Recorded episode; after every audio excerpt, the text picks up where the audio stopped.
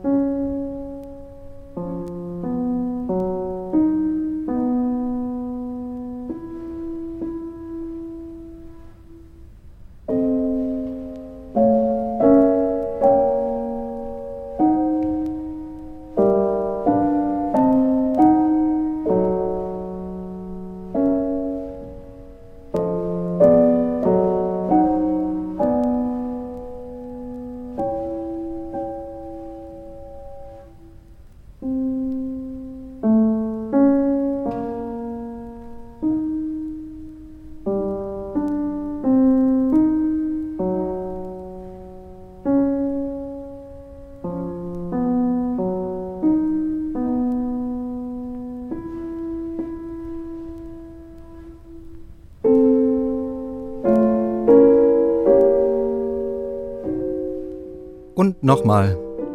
Tief durchatmen, die Gedanken ziehen lassen.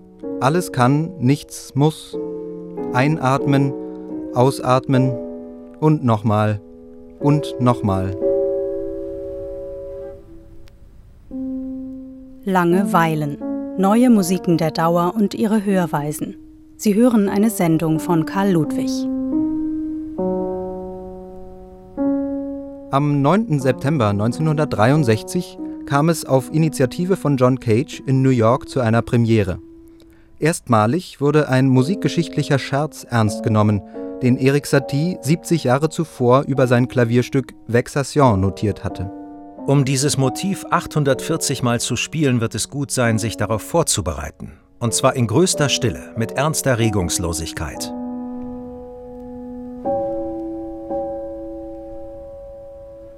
Scherz und Ernst liegen beim 1925 in Paris gestorbenen Komponisten Erik Satie eng beieinander.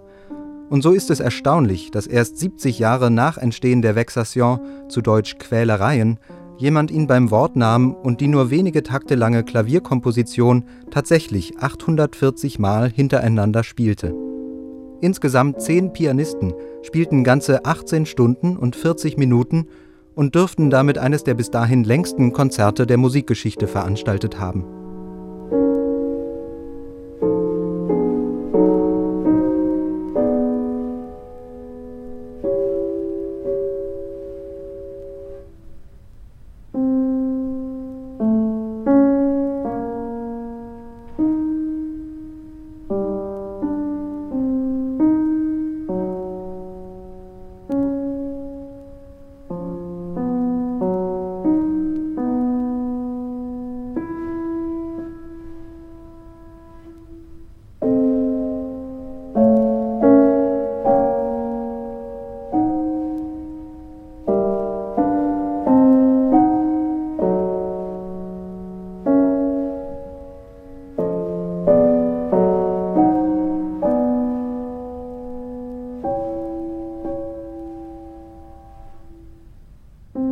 Schon gelangweilt?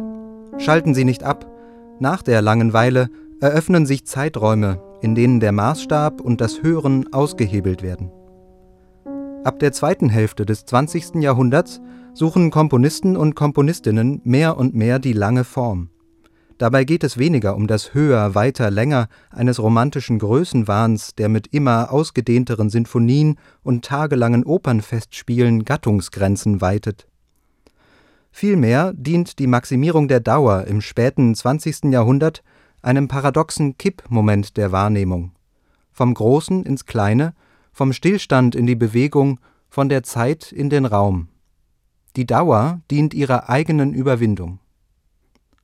Auf sehr unterschiedliche und doch immer ähnliche Weisen suchen all die in dieser kurzen Stunde vorgestellten Stücke nach dem maßlosen Jetzt. Robin Hoffmann. Anonyme Bestattungen von 2022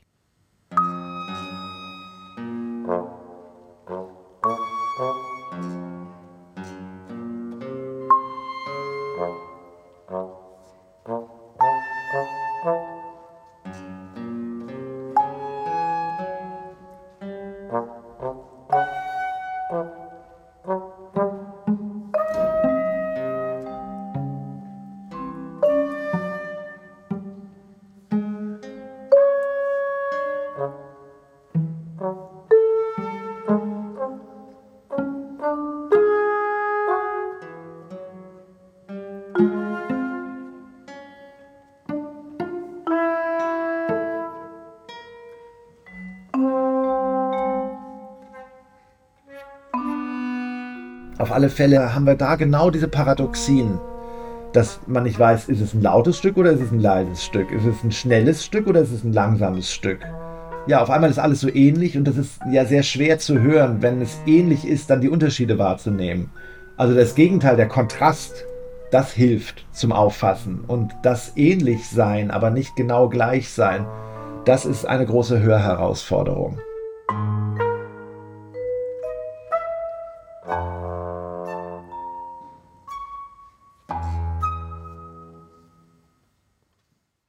Anonyme Bestattungen von Robin Hoffmann, hier in der Version der Uraufführung beim Eklat Festival 2022 vom Ensemble Ascolta, ist ein viereinhalbstündiges Werk für Flöte, Trompete, Posaune, Vibra und Marimbaphon, Klavier, Gitarre und Cello.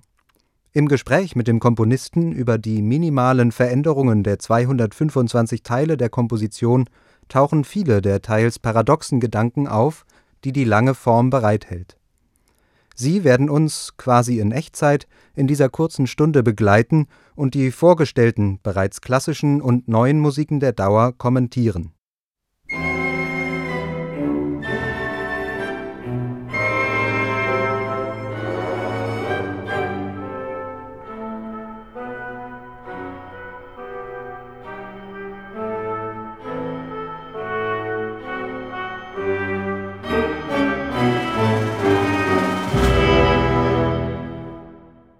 Nicht einmal eine halbe Minute dauert dieser kleine Tusch, der sich durch nicht besonders viel auszuzeichnen scheint. Rhythmus, Melodieführung und auch die Instrumentation könnten von jeder beliebigen kleinen Combo erdacht sein. Und tatsächlich geht es Erik Satie hier mit Teinture de Cabinet Präfektoral gerade um diese Nebensächlichkeit. Wie der Titel sagt, soll das Stück eine Tapete bilden, einen Wandteppich für ein Chefbüro.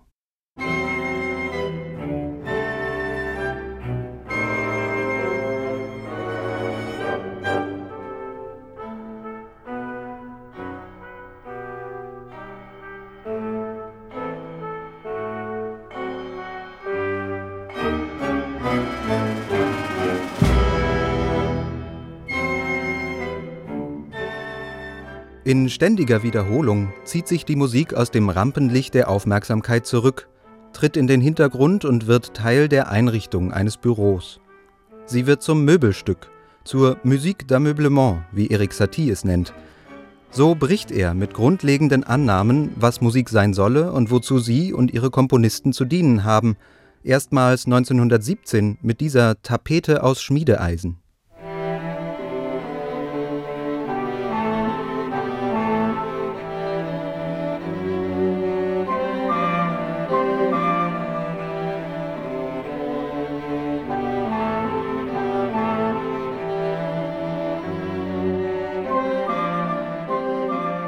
Ich bin mit unseren Feinden völlig einig. Es ist eine Schande, dass Künstler werben, aber Beethoven war nicht zimperlich in seiner Werbung. So wurde er, glaube ich, bekannt. Der L'Esprit Nouveau lehrt uns, die Abwesenheit von Emotion und die Inaktivität beim Vorschreiben von Klängen und Rhythmen anzustreben, damit sie selbst sich klar auf einer aus ihrem Plan zu ihrer Höhe gezogenen Geraden befestigen können, von uns empfangen in einem Geist der Demut und des Verzichts. Klarheit, Demut und Verzicht auf großspuriges Hervortun der eigenen Befindlichkeit, diesen neuen Geist, l'Esprit Nouveau, atmen Saties oft nebensächlich wirkende Stücke. Darin wird Satie 40 Jahre später für John Cage zum Gewährsmann für eine grundlegend veränderte Haltung zur Musik und zum Klang. Cage schreibt 1958 in einem Aufsatz, Satie habe so die erste wirklich neue Idee ins Musikdenken seit Ludwig van Beethoven eingeführt. Und diese neue Idee ist in den Werken von Anton Webern und Erik Satie zu erkennen. Bei Beethoven wurden die Teile einer Komposition durch die Harmonie definiert. Bei Satie und Webern wurden sie durch die Zeitdauer definiert. Die Frage der Struktur ist so grundlegend und es ist so wichtig, sich darüber einig zu sein, dass man fragen könnte, hatte Beethoven recht oder haben Webern und Satie recht? Ich antworte prompt und unmissverständlich. Beethoven liegt falsch, und sein ebenso weitreichender wie beklagenswerter Einfluss ist für die musikalische Kunst tödlich gewesen. Dieser harmonische Zusammenhang wurde mit dem Erbe Beethovens immer länger. Immer größer besetzte Werke erhoben einen umfassenden Deutungsanspruch über die Welt. Die Sinfonien Anton Bruckners oder Gustav Mahlers dauern weit über eine Stunde und die Opern von Richard Wagner sind auf mehrere Tage hin angelegt. Gerade gegen den Wagnerismus aber richtete sich der L'Esprit Nouveau, der neue Geist von Demut und Verzicht, den Erik Satie und auch John Cage in ihrer Musik anstreben. Verzicht vor allem auf die Umwerbung der Hörenden durch musikalische Überwältigungstaktiken und die Illusionen einer hochgerüsteten Theatermaschinerie, gegen die romantische Idee einer zweiten Natur. Für mich ist das auch eine gewisse Frage der Macht. Also die Kunst ist so nach Beethoven quasi die Beeinflussung der psychischen Zustände und der körperlichen Zustände sogar. Man kann den Hörer eigentlich in eine Bahn hineinsetzen, wo er unweigerlich mitfahren muss, wenn es eben gut gemacht ist, das Stück. Das heißt für mich Romantik, weil diese Gesetze sind dann private, persönliche oder eben musikgeschichtliche Gesetze. Der Schweizer Komponist Charles Usoa hat sich in seiner Dissertation kritisch mit dem romantischen Modell der Melodie auseinandergesetzt, die für ihn auch mit einer ganz bestimmten Haltung des Musikmachens und Hörens verbunden ist. Ich glaube aber trotzdem, dass das eine ich-zentrierte Art des Hörens oder des Komponierens ist, weil die Kontrolle ist der Anspruch. Man schreibt eine Sonate um der Wirkung des Klangs wegen. Und diese Werke sind ja oft so angelegt, so wie Reisen. Also man reist dann durch, durch Tonarten und man beginnt mit einer Tonart und muss dann irgendwie da zurückfinden und dann windet man sich in romantischer Art durch den Quintenzirkel hindurch. Also man kontrolliert das musikalische Geschehen im Sinne einer Kontrolle der Funktion, also der Akkorde, des Rhythmus, der das Ganze hält oder aufbereitet und auch so die Kontrolle des Hörers, also der Hörerwartung ist da eigentlich auch drin. Musiken der Dauer versuchen auf die ein oder andere Weise, sich diesem kontrollierenden Formdenken zu entziehen und Räume zu öffnen, in denen sich das Hören freier bewegen kann. Die Langeweile ist hier eine notwendige Schwelle, hinter der die Sehnsucht nach einem unschuldigen Hören lockt, einer Musik, die zu den Klängen selbst führt. Oder wie John Cage in seinem Satie-Aufsatz sagt: Eine Zeit, die nichts als Zeit ist, lässt Klänge nichts als Klänge sein. Und wenn es Volksweisen, unaufgelöste Non-Akkorde oder Messer und Gabeln sind, sind es nichts als Volksweisen, unaufgelöste Non-Akkorde oder Messer und Gabeln.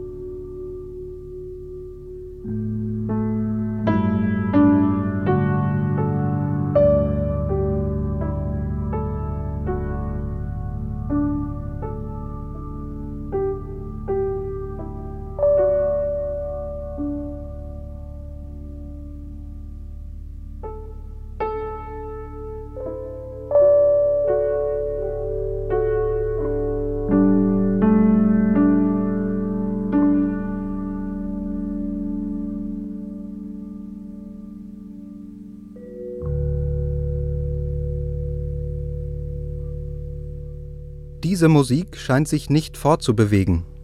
Alles kehrt wieder, nichts zu verpassen.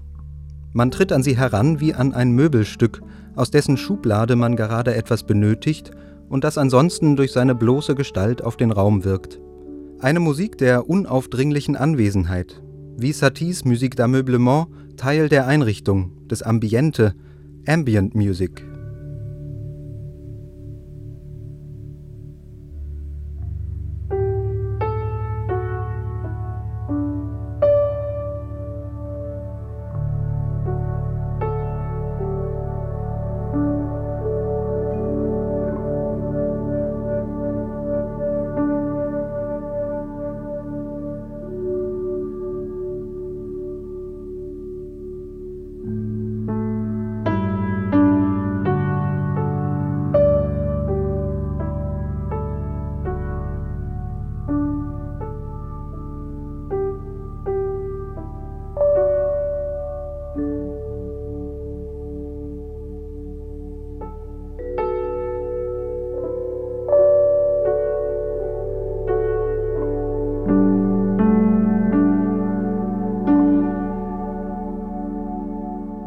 Ambient Music muss in der Lage sein, viele Ebenen der Aufmerksamkeit zu bedienen, ohne eine bestimmte zu erzwingen.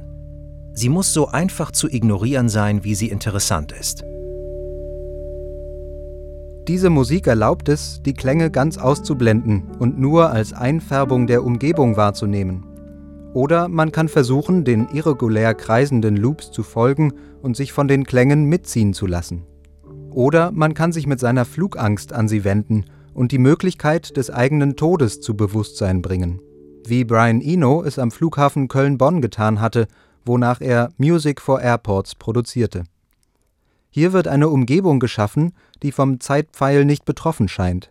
Ein immersives Erleben von Klang als Raum, an deren immer wiederkehrende Gestalten sich ein Gedanke, eine Träumerei oder sogar Schlaf heften kann. Die Musik schafft einen Zeitraum, in dem die Zeit zäh wird wie beim Warten, auch in Robin Hoffmanns Anonyme Bestattungen.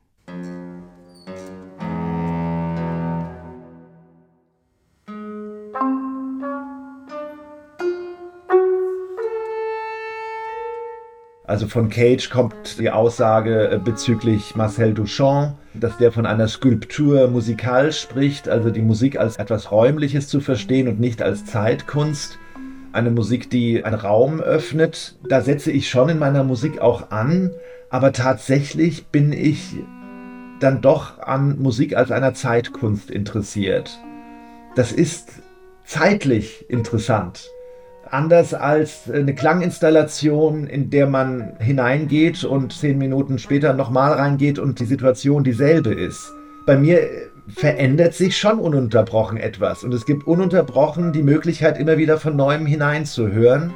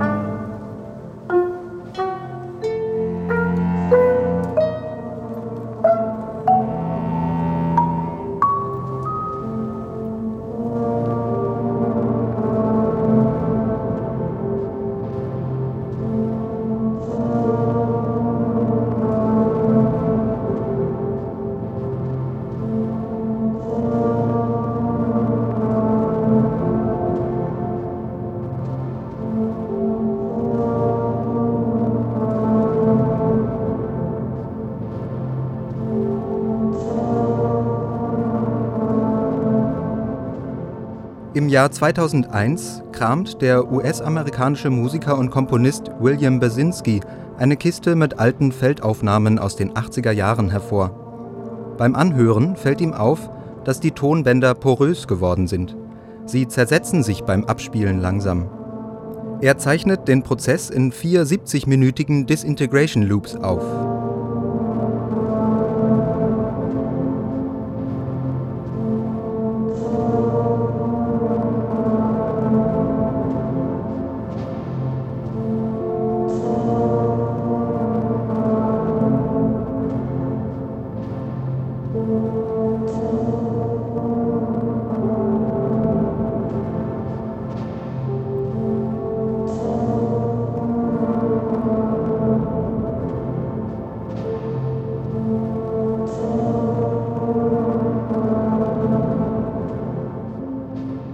Unmerklich und doch unleugbar verändert sich der kurze Loop, wird halliger, zerfällt, zerfließt. Der Prozess offenbart sich selbst, Vergänglichkeit wird hörbar im Zerfall des Materials. Nach einer Stunde ist das Ausgangsmaterial zwar noch erkennbar und über die Zeit doch verwandelt.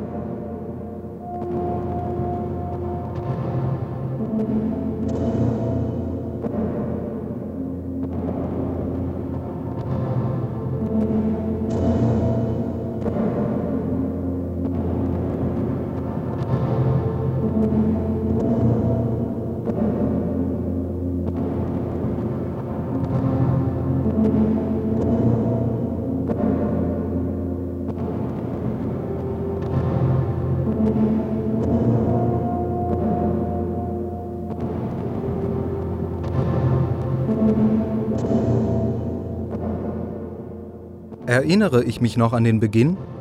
Die kaum merkliche Veränderung lässt die Erinnerung unscharf werden. Der Zerfall überträgt sich auch auf die Wahrnehmung und das Hören.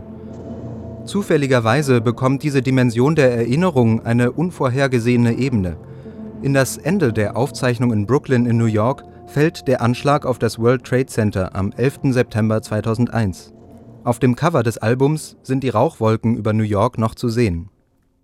Die Absichtslosigkeit des sich selbst überlassenen Prozesses wird zur Folie für ein einschneidendes Ereignis.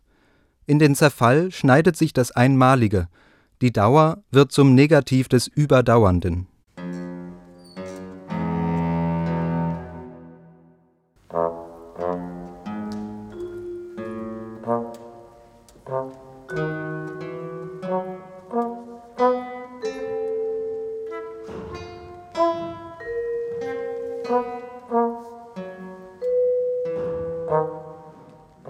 Dennoch ist es so, dass man ständig Ableitungen wahrnimmt oder ständig Varianten von ein und demselben. Und dieses Variative, da braucht man etwas Zeit dafür, also ein paar Abschnitte, sagen wir mal so 15 bis 20 oder 25 Abschnitte, bei denen man sich so ein bisschen darauf einlassen kann, was war vorher, was ist jetzt, was hat sich verändert, was ist gleich geblieben, was ist ähnlich, was ist verschieden, was so das Ohr so kitzelt weil das ja immer viel mit Erinnern zu tun hat, was vorher war.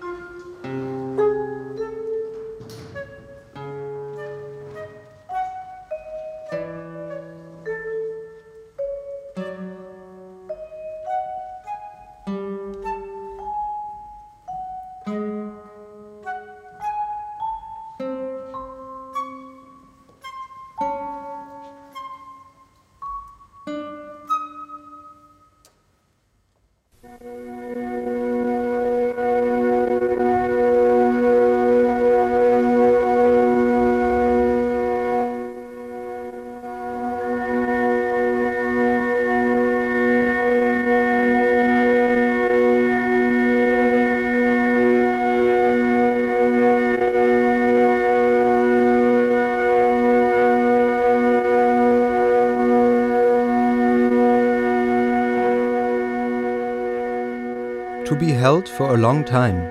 Für eine lange Zeit zu spielen sind diese beiden Töne, die Lamonte Young 1960 auf ein Stückchen Papier schrieb. In seinem Dream House in New York, das er seit 1966 mit Marion Sasila auch bewohnt, nähert sich der Komponist seiner Vision einer Continuous Music.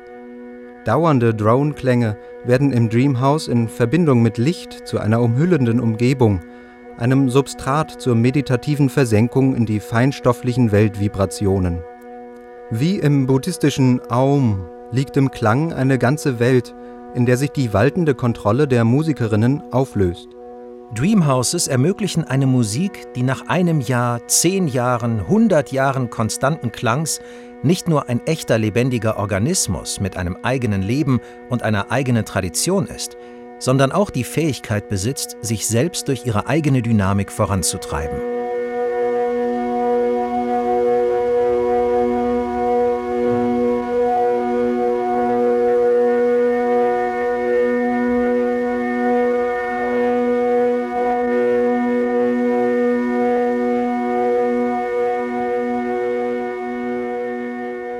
Die hier in Lamonte Youngs Vision anklingende Sehnsucht nach einer Auflösung des Ich nach der Befreiung von Erwartung und Begierde ist tief von fernöstlicher und indischer Spiritualität beeinflusst. Eine Versenkung in Resonanzen, die in neue Bewusstseinssphären erhebt, aber auch abdriften lässt. Ein schmaler Grat zwischen innerem Fokus und gedankenlosem Vergessen, zwischen Hinhören und Weghören.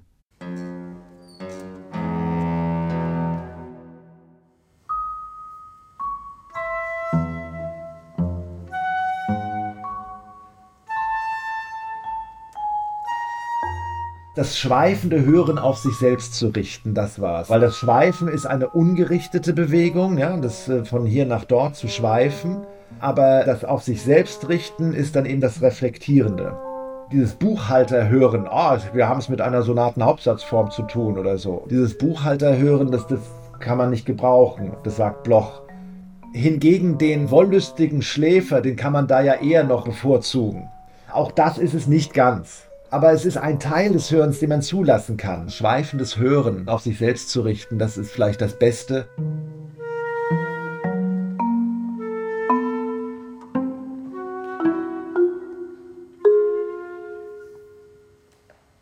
Ich glaube, das ist ein, ich möchte nicht sagen ein passives Hören, aber ich glaube, es, es befriedigt ein Bedürfnis, eine gewisse Intellektualität wegzulassen und sich hingeben zu dürfen, auch der leiblichen Wahrnehmung von Klang. Also ich erinnere mich jetzt an solche Stücke, wo halt das Bewusstsein irgendwie gefüttert wird, so ein bisschen wie ein Baby mit der Muttermilch, so immer wieder ein bisschen saugt man dran. Und ich meine das überhaupt nicht abschätzig, weil das hat eine ganz starke Wirkung, einen großen Sog und ist, glaube ich, auch ein großes Bedürfnis. Darum sind diese Stücke auch erfolgreich, also wenn sie eben auch gut gemacht sind. Das dauernde Umfangensein von Klang spiegelt die Urerfahrung der Geborgenheit im Mutterleib wider. Es ist die Sehnsucht nach einem unschuldigen Hören, das nicht von Formeln, Klischees, Traditionen und Hörerfahrung überformt ist. Die Sehnsucht nach einer Musik, die uns von den Bedürfnissen und Begierden unseres Ichs befreit. Und dann kommt man so in etwas Zyklisches, das ich durchaus auch in ethnischer Musik erlebe, wo man eigentlich gar keine Scheu hat, etwas zu repetieren so viel mal, wie es halt sein kann oder sein muss oder sein darf, wo die Grenzen eigentlich von äußeren Dingen gegeben sind. Also wenn das Fest vorbei ist, dann ist halt die Melodie vorbei. Dann packt man halt die Instrumente zusammen. Aber das könnte potenziell auch weitergehen. Für Charles Usor ist diese ozeanische Sehnsucht auch mit einer Sehnsucht nach dem Rituellen verbunden – wo Musik ihre Offenheit aus der Funktion gewinnt. Wie alle an einem Ritual oder Fest Beteiligten steht auch die Musik im Dienst der gemeinsam geteilten Zeit. Die Musik unterstützt und lenkt, bleibt jedoch zweitrangig in Bezug auf den wirklichen Anlass. Zahlreich sind die Beispiele für eine potenziell unendliche Musik im Kontext der verschiedensten religiösen, rituellen und sozialen Praktiken überall auf der Welt – Musiken der Dauer versuchen so immer auch an eine verloren geglaubte Unmittelbarkeit klanglicher Erfahrung anzuknüpfen, die schon der reisende Arzt und Schriftsteller Victor Ségalin spürte. Die Beobachtungen zur Musik der Maori von seinen Forschungsreisen in Polynesien, die er 1907 auf Anregung des Komponisten Claude Debussy verfasste, nannte er Tote Stimmen, Maori-Musik. Die komplette Teilnahme des Zuschauers des Festes am Fest selbst das ist es, worin der Wunsch gipfelt. Es geht nicht allein darum, gut zu sehen und gut zu hören. Reisende, Durchreisende haben bereits sehr genau gesagt, was sie dort gehört haben und was sie sahen. Aber es ist wichtig, schließlich festzustellen, dass vom Maori-Schauspiel trotz all seiner verschiedenen Reize und vom Zuschauer unserer Rasse, der es genießt und es beschreibt, nur sekundäre Empfindungen hervorgehen können. Die direkte Freude, die erste Ergriffenheit, wie kann man sie erreichen? Indem man den Unterschied zwischen Schauspiel und Zuschauer aufhebt. Für den Außenstehenden entzieht sich die Tiefe der Musik, da sie ihm ihre Funktion nicht mitteilt. Die Drones in Meditationssitzungen, der endlose Beat im Funk, Dub oder Techno oder die reduzierten Umspielungen der Popmusik sind in ihrer betonten Körperlichkeit eine Reanimation dieser verschütteten Rituale. Im Echo der toten Stimmen klingt die Sehnsucht nach einem unschuldigen, ozeanischen Hören an. Da, glaube ich, ist die Begierde nicht weg, sondern sie wird einfach aufgeheizt. Es kommt mir dann vor wie so etwas, das man aufwärmt und eben nicht ganz kalt werden lässt, sondern beim Köcheln haltet und so kann man das weiterführen, aber nicht in einem Sinn der harmonischen oder melodischen Kunstfertigkeit, sondern da gibt's halt Tricks. Was für eine Musik würde ich schreiben, wenn es kein Publikum gäbe? Das war eine sehr schwierige Sache, weil ich nicht wusste, wer das Publikum ist, verstehen Sie? Ich entschied also, dass ich mich selbst in das Publikum mit einschließen müsse. Das war sehr, sehr schwer. Es war sehr, sehr aufregend, denn das bedeutet, dass die Ausdehnung meines Ichs, die ich in meiner Musik schon immer für minimal gehalten hatte, noch weniger werden musste. Ich musste also noch ein bisschen mehr aus ihr herausgehen. Und wir wissen alle, dass wir sehr unsicher werden, wenn wir etwas ein bisschen mehr verlassen müssen. Ich meine, das kennen wir alle aus unserem Leben. Und es war auch für mich sehr schwierig. Aber mir gefiel, was geschah, Und die Musik wurde länger und länger und länger.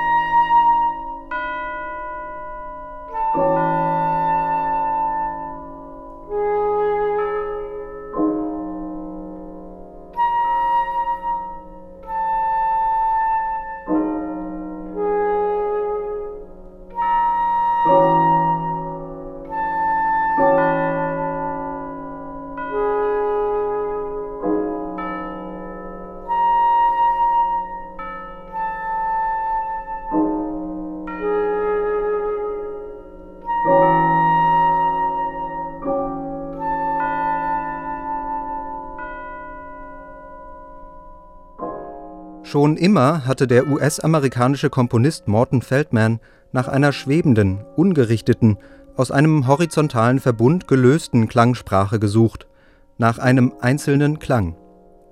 Jeder einzelne Ton in diesem vier Stunden dauernden Spätwerk vor Philip Gaston von 1984 scheint wie an einer Schnur aufgehangen, auf der Geraden zwischen ihrem Plan und ihrer Höhe, wie Erik Satie es nennt Zufällig scheinen sie dorthin zu fallen, wo sie eben hinfallen, und sind doch alle vom Komponisten platziert. Ein Spiel an der Grenze des kontrollierenden Einflusses, ein Hören viel mehr als ein Schreiben.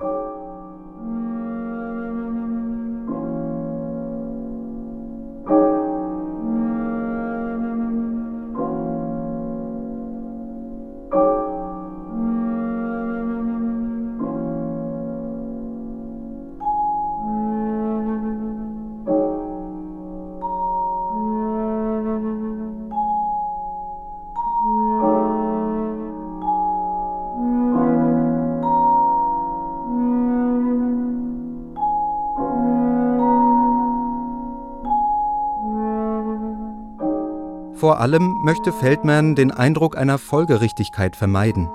Im Zusammenhang einer Form weist ein Ton immer auch auf andere Töne und wird darin mehr als er selbst. Die zunehmende Dauer zerstört durch schiere Überwältigung eine Fähigkeit, übergeordnete Formzusammenhänge zu erinnern. Sie raubt einer Linie von Tönen ihre Richtung, sie entsagt sich dem Begehren. Warum aber fällt das Stück nicht auseinander? Feldman nennt einen überraschenden Grund. In der Regel schreibe ich mit Tinte. Dies schärft die Konzentration. Radieren gibt ihnen die Illusion, dass sie zu einer bedeutungsvolleren Lösung voranschreiten. Wenn Beethoven mit Tinte geschrieben hätte, hätte er es leichter gehabt. Wenn sie mit Tinte schreiben, beginnen sie zu verstehen, dass es um ihre Konzentration geht, nicht um Ideen.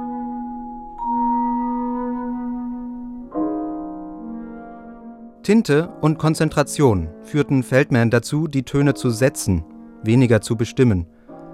Das Weniger an Ich erfordert eine geschärfte Wahrnehmung, ein Mehr an Konzentration, nach innen gerichtetem Fokus, ein Mehr an Ich. Ein Widerspruch?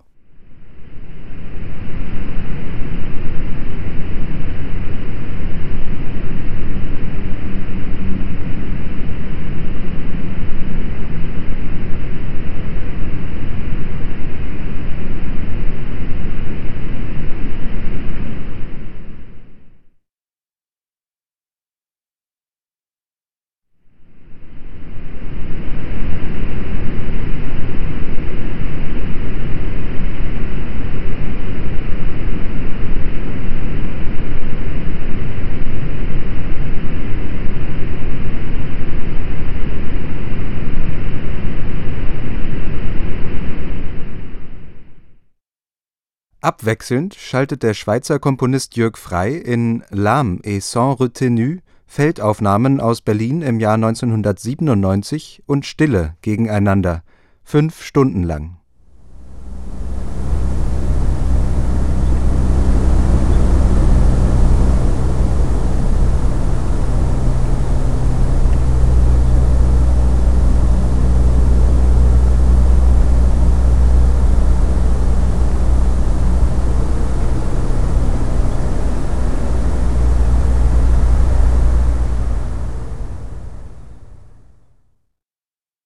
Hier entzündet sich das formale Interesse des Komponisten, das man als ein Atmen der Komposition zwischen den beiden Zuständen von Raum und Pfad bezeichnen könnte.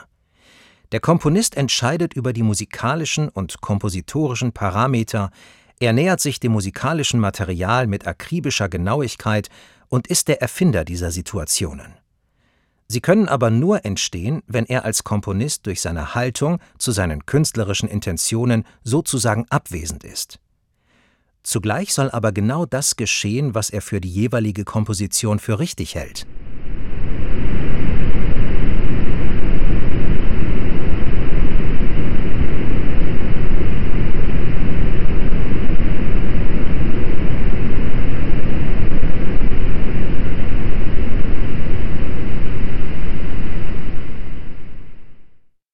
Die Fragilität, die dieses Spannungsfeld kennzeichnet, rührt daher, dass Bewegungslosigkeit und Bewegung, Eintönigkeit und narrative Entwicklung so nahe beieinander liegen, dass sie schnell und leicht von einem ins andere übergehen können.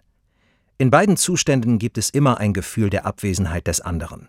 Eintönigkeit als Abwesenheit von Bewegung und gerichtetes Material als Abwesenheit von Eintönigkeit.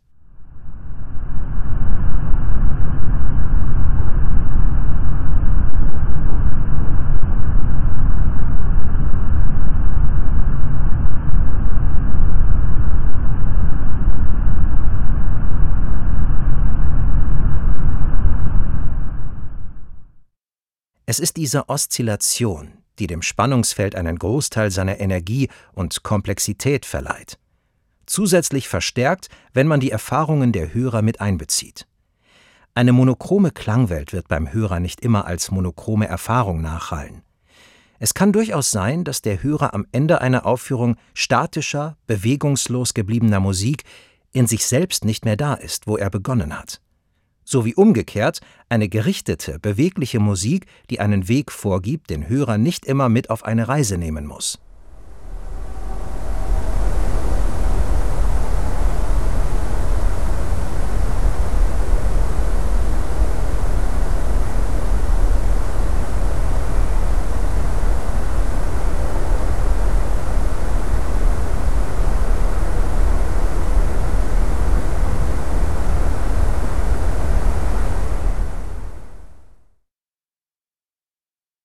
Im Widerspiel von Hinhören und Weghören, sich dem Lauf der Zeit überlassen und ihn aktiv mitgestalten.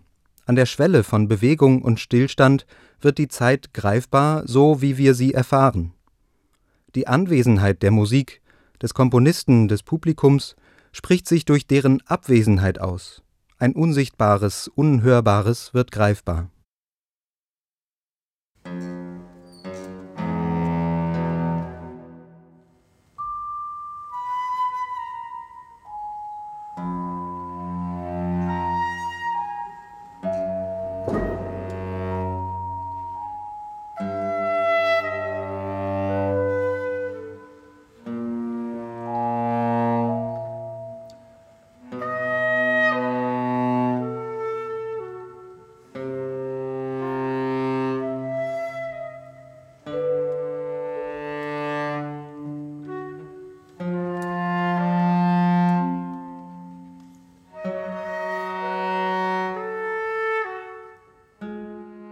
Leute können kommen und sie können gehen. Und in allen Aufführungen kam es dazu, dass sich die Publikumsströme veränderten. Also es war mal gefüllt und mal war es dann richtig leer. Und dann gab es aber auch gegen Ende ähm, des Stückes die Situation, dass nur noch ich als Dauerhörer drin war, die Pianistin oder der Pianist, der gerade spielte und jeweils derjenige, der als nächstes dran kam und ablöste.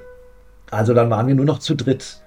Und es ist überhaupt nicht in Erwägung gezogen worden, deswegen jetzt die Aufführung zu unterbrechen, sondern die Musik lief weiter. Das war ganz klar. Und auch wenn ich rausgegangen wäre, also wenn nur noch die Pianistin drin gewesen wäre, die hätte auch weiter gespielt. Die hätte überhaupt nicht daran gedacht, jetzt zu sagen, naja, wenn keiner zuhört, dann lasse ich sein. Und das ist für mich eine ganz zentrale Erfahrung jetzt gewesen äh, bei den Aufführungen, dass diese Musik da ist und funktioniert auch ohne Publikum.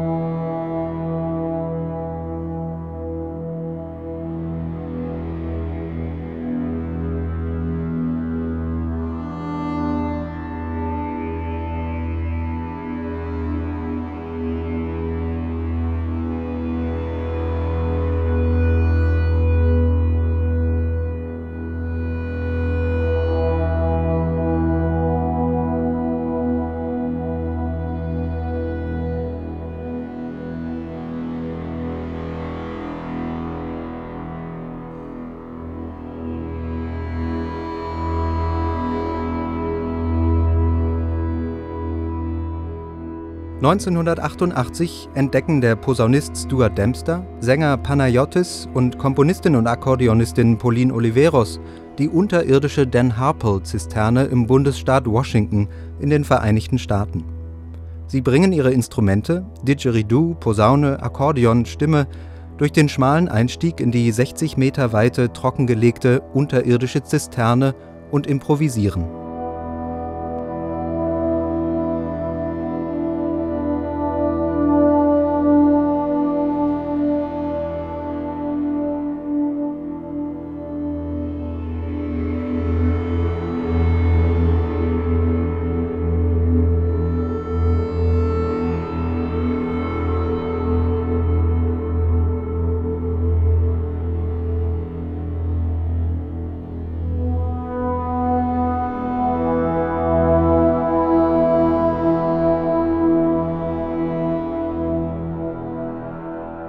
Die beiden Wörter kamen zusammen. Deep Listening, weil es eine große Herausforderung ist, in einem Raum mit 45 Sekunden Nachhall, der einem entgegenkommt, Musik zu machen.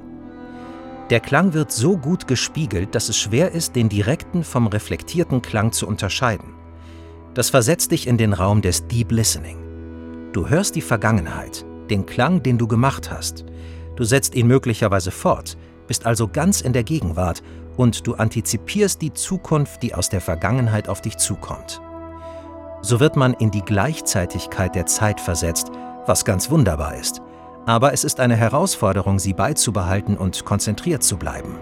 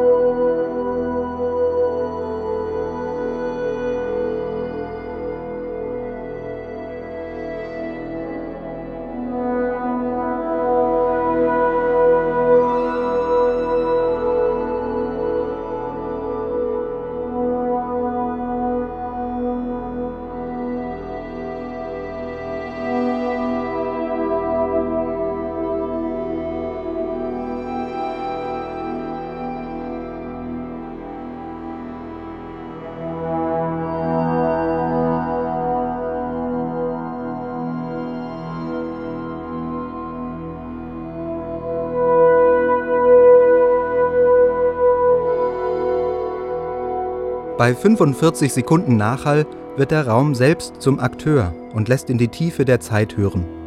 Das Deep Listening, das Pauline Oliveros Zeit ihres Lebens entwickelt und praktiziert hat, tritt in dieser Aufnahme von 1989 als wesentliches Kompositionsprinzip in den Vordergrund. Die Klangerzeugung wird gewissermaßen zum Echo des Hörens. Die Musik wird gefunden, nicht erfunden. So erlebt es auch Charles Usor in seiner eigenen kompositorischen Arbeit. Es geht dann wirklich darum, so eine Ordnung zu erzeugen, die eben nicht dem ursprünglichen Kontrollsinn unterliegt, sondern eher einem Sinn der Zurückhaltung, wo ich halt zuhöre und wahrnehme, was geschieht und durch die Wahrnehmung dann auch mich richte an dem, was ich schreibe oder höre und das so entwickle. Also ich werde eigentlich zum Zuhörer der Musik, die sich einstellt oder die ich auslöse und versuche da eine Ordnung zu finden oder mich irgendwie darin zu betten oder zu ordnen.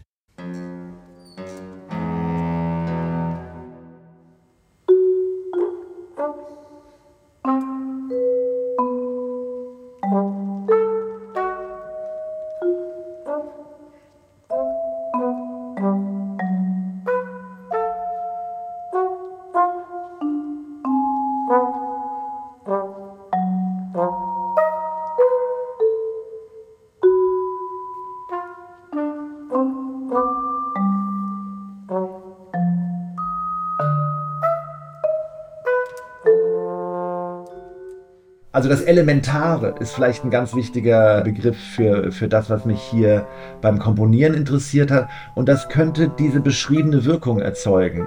Die Kunst des 20. Jahrhunderts, frühe Werke, auch gar nicht nur Musikwerke, die sich um ganz Elementares kümmern, dann wird es auf einmal nebulös. Also wie ist das mit dem schwarzen Grad von Malevich, ne?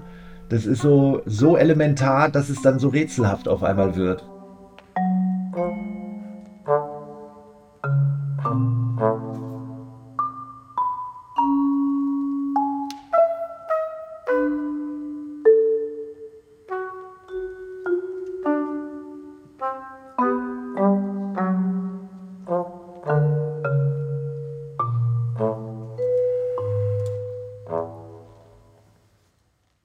Kontrolle abgeben, sich dem Eigenleben des Klangs öffnen, das ist ein schmaler Grat, auf dem die Komponistin Elian Radik wie keine zweite balanciert. Ihre elektronischen Kompositionen entstanden an einem Synthesizer der Firma ARP, ein großer Modular-Synthesizer, mit dem alle Klänge durch präzise Einstellung der Parameter verschiedener Oszillatoren definiert werden müssen. Mehr Kontrolle geht nicht. Doch Radik führt die Kontrollierbarkeit der Parameter an ihre Grenze, indem sie mit minimalen, kaum wahrnehmbaren Veränderungen der Töne arbeitet und zahlreiche dieser filigranen Schichten übereinander lagert. Plötzlich werden die vordergründig so eintönigen Klangbänder belebt, legen ein Eigenleben frei, das aufregender und wandelbarer nicht sein könnte. Das Hören wird geweckt und die Klänge schlagen dem kompositorischen Zugriff ein Schnippchen etwa in der dreistündigen Trilogie de la Mort aus den 1980er und 90er Jahren.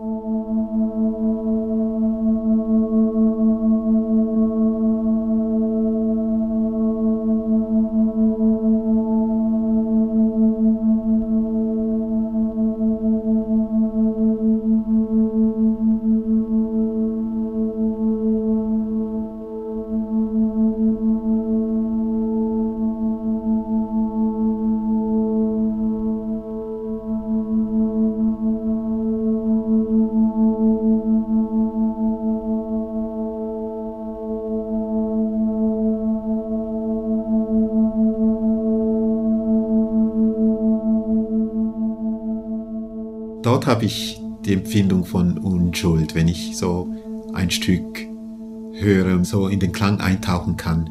Es ist so eine Kindlichkeit, die aber mit unerhörter Disziplin verbunden ist. Also ich glaube, da ist wirklich der Moment erreicht, wo sie als Komponistin einfach den Klängen nachhorcht und hört, was die Klänge tun miteinander und dann mit ihr und so mit den Hörerinnen. Charles Usor sieht den voraussetzungslosen Zugriff auf den einzelnen Klang bei Elian Radik verwirklicht. Hier zeigt sich der Kipppunkt der Dauer. Im Innern der langen Weilen, im größten, unermesslichen, schält sich das Kleinste heraus. Kleinste Veränderungen, minimale Bewegungen und unsere eigenen zartesten Regungen. Das Größte und das Kleinste deuten beide auf einen Raum des Unendlichen. Die Dauer schärft den Sinn für das Überdauernde, das Unüberblickbare weist auf das Elementare.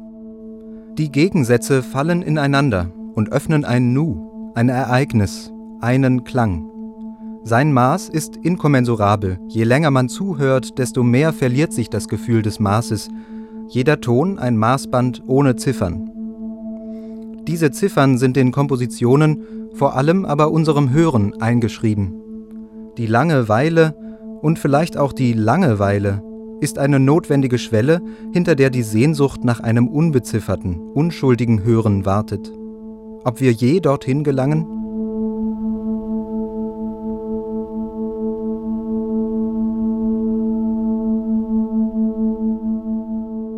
Langeweilen neue Musiken der Dauer und ihre Hörweisen. Sie hörten eine Sendung von Karl Ludwig. Es sprachen Robin Hoffmann, Charles Usor, Stefan Naas und der Autor. Redaktion Leonie Reinecke, Realisation Thomas Bleuel.